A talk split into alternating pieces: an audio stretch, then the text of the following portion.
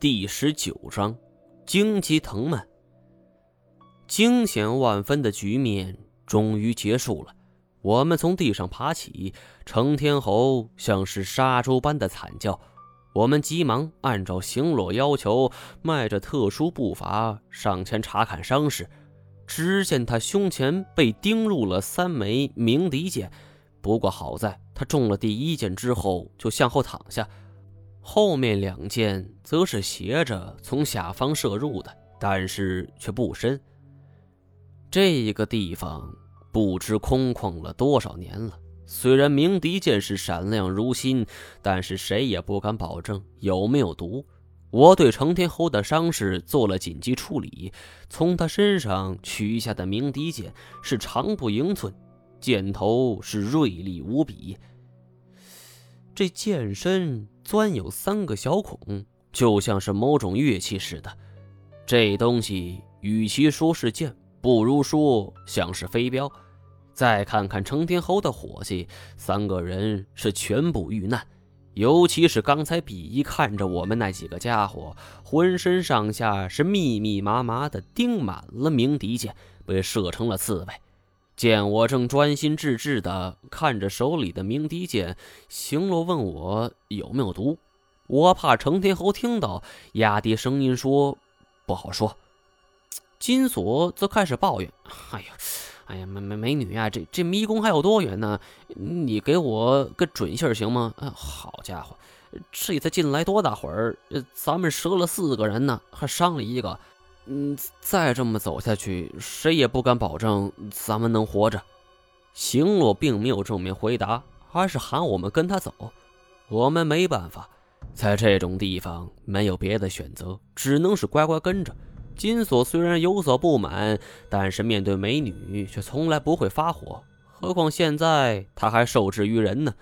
考虑到金锁臃肿的体型会影响身手，我干脆担负起了背着成天侯的责任，继续跟在行洛身后朝前走。金锁从死亡的伙计那里拿来了猎枪和弹药，有这东西在手，我们心里多少能安心一点。接下来的路程虽然不比一开始进入空地时动作指数难，但是也不会简单。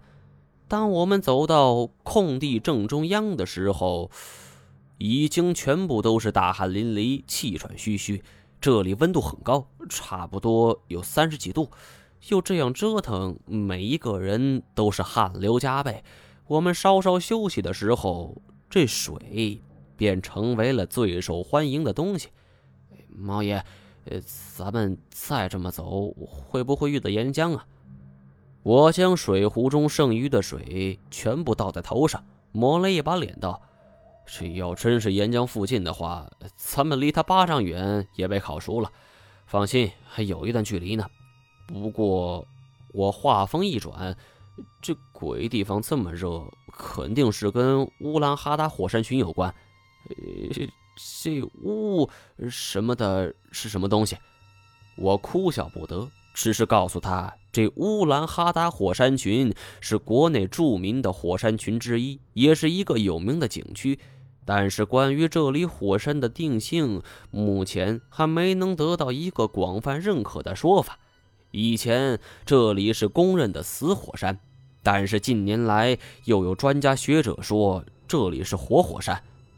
我操！那岂不是有火山喷发的危险？你想多了，火山喷发哪儿那么容易看见？再说了，这火山几万年都不见得有一次活动，要么这世界上那么多火山，为什么喷发一次就能上新闻呢？就是因为罕见呢。哎，毛爷，不对呀，怎么？哎这里可能是孙胖子来过的金国古墓。可是明知这里挨着火山附近，哎，这位金国大人物为什么要把自己给葬在这儿呢？仔细一想，哎，金所说的有道理呀。古人下葬非常注重风水和尸身不腐等重要细节。风水抛开不讲，我不懂。单说尸身不腐，我知道过去北方的少数民族有一种是将古墓建在极寒之地，里边温度是近乎于冰窟，为的就是防止尸体腐烂。而眼下我们遇到的情况是截然相反。如果说这里是孙胖子来过的金国古墓，那么为什么？要选择温度这么高的地方去入葬呢？温度高意味着会加速尸体的腐烂速度，这完全不符合古人的墓葬习惯呢。我在想，是不是之前对于这里就是孙胖子来过的金国古墓这个断论，是否是我臆断错了？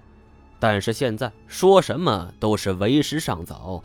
地下迷宫不可能会凭空出现，古人也不可能闲得蛋疼，在这里造一座地下游乐园，又是迷宫又是滑梯的。想知道这些东西存在的意义，我们是只能继续往前走。在休息途中，我发现行洛拿着一个本子和笔，这勾勾画画写着什么，伸长脖子一望，这才看清楚。原来这小丫头是在标注我们一路走来的路径，不过除了简单标注外，她还特意将我们所走路线画了出来。虽然笔端勾勒出的线条是纤细绵延，我却清楚这一路走来有多少的艰辛坎坷。休息了一会儿后，我们继续出发。当我们以略显夸张滑稽的动作跳到空地的边缘处，眼前则是一面由石雕丛林组成的高墙，是严严实实，而且缠绕其间的藤蔓是遍生荆棘，就像是军管区里的铁丝网，很难通过。太监看到眼前场景，神色是倏的一变；金锁看到也是心灰气冷。哎呀，这怎么是死路啊？我也怀疑是不是行路算错了。他之前用算盘的时候计算的很准，这一次是空手掐算，呃，该不会脱离了职业工具就不行了吧？行路却是不以为然，他很自信的走上前，挪动到了荆棘藤蔓的右边，面对我们后退一步，向他右边是横跨一步。我们惊讶地发现，他的半个身子竟然隐没在了石雕丛林之中，这可大大超乎我们的意料。等走上前去仔细一看，我才恍然大悟，原来这里的石雕丛林采用了一种类似于障眼法的小花招，也是一些迷宫中常用的，就是让我们乍一看前边是一条死路，我除非是走近了。否则就很难发现。在我的印象中，好像那苏州园林也有这种机关。但是不管怎么说，总算是离开了这一片凶险空地。虽然是被形容的危机四伏，呃，但是这种经历我也是绝对不想再次来过。我们是一一侧身，经过了荆棘藤蔓。只有金锁吃了点亏，荆棘藤蔓预留出的空间非常窄小，金锁勉强挤了过来，可是身上却被撕出条条血痕，汗水一浸，疼得他直咧嘴。我操，这他妈鬼地方就不是给胖子留的！我帮他抹了一些碘酒，简单处理一下，其实这里情况还算是好的了。因为越往前走，这脚下路况就是越来越糟糕，路变窄了，这些不说，就连两边墙壁上都布满了荆棘藤蔓。不说这里的荆棘不同于外边那种，但是是石雕的藤蔓，是铁制的荆棘，虽然锈迹斑斑，没有了以往那种寒光泛起，但是谁也不敢保证这东西会不会致命。只要是被割伤，恐怕破伤风啥的，是躲不过去呀。我们就像是一群穿越地方火线的前线士兵，真的是穷尽了自己的力量，做着各种高难度动作。金锁翻过头几道弯儿，后边就不行了。他努力吸着小药，先是低头从一条横大的藤蔓下方钻去，然后又高抬腿，从两堵墙之间的藤蔓上就跨了过去。看着一枚尖锐藤蔓擦着他裆部就过了过去，我真担心这小子一激动就给绝了后啊！他看见我们几个看向他，我操！你们几个太不仗义了吧！哎，毛爷，来搭把手，我帮你，谁帮我呀？我晃了晃背上的长天猴，要不你来？哎，那面瘫侠，你的雌雄双股剑呢？呃。赶紧给索爷开路啊！对呀，太前的短剑是断石分金，削铁如泥，他完全可以劈开这些石雕的荆棘藤蔓。可是不料太前没说话，雄鹿却率先说不能砍。这一句话把我和金锁都给说呆了。太前看了看我们，又看了看行路，这才对我们说：“听他的。”妈的！这太监会不会也是像金锁一样被美色给迷住了？我就问太监师傅：“这这这这不能砍道理是什么呀？”太监却是语气有些低沉：“那个东西就在附近。”我看他神色如此郑重，反问道：“千足尸毛？”他点了点头。从他口中得到肯定答复，我赶紧朝身后金锁挥手：“哎哎，千足尸毛，小心点金锁神情也变得更加谨慎，压低声音说：“哎呦，我操！你就别喊了，行不行？万一把他们招来。”太前说：“这些荆棘藤蔓并不简单，它们里边都是中空的，而且是千足尸毛的虫穴。”我一听这个，头皮都要炸了。这些虫穴是古人故意设计的，还是专门为这千足尸毛所挖空的？我不得而知。但是有一点可以肯定：我们穷心竭力穿越到这儿的时候，这种恐怖至极的昆虫距离我们是如此之近。我现在超级后悔刺激这么八卦。要是不知道的话。我还是会像之前那般轻松、游刃有余地穿越荆棘藤蔓。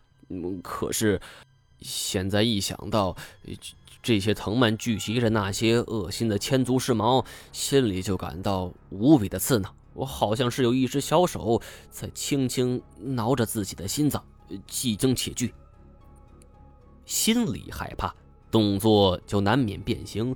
我穿越一条荆棘藤蔓的时候出现了失误，这背上的成天猴被一根突出的荆棘就给勾住了肩膀的衣衫，这一下大概把他也给刺疼了。他哼了一声，我初始并没发现，往前一走是哧啦一声，他的衣服被勾出了一条长大口子。